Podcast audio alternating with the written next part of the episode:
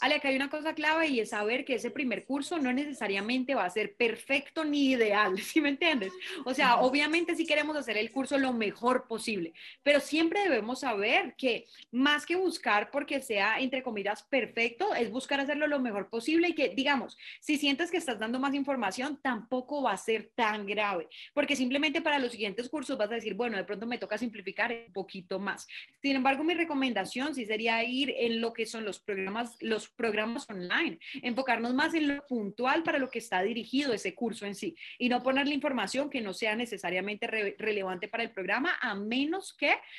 esto afecte los resultados que tu cliente vaya a tener. Entonces, si es algo que tú dices de verdad, esto es necesario y tiene que estar, porque si no, mi cliente no va a poder tener el resultado que yo quiero darle, claro, hay que ponerlo. Pero si no, preferiblemente dejarlo para otro programa que sea enfocado como hacia esa parte.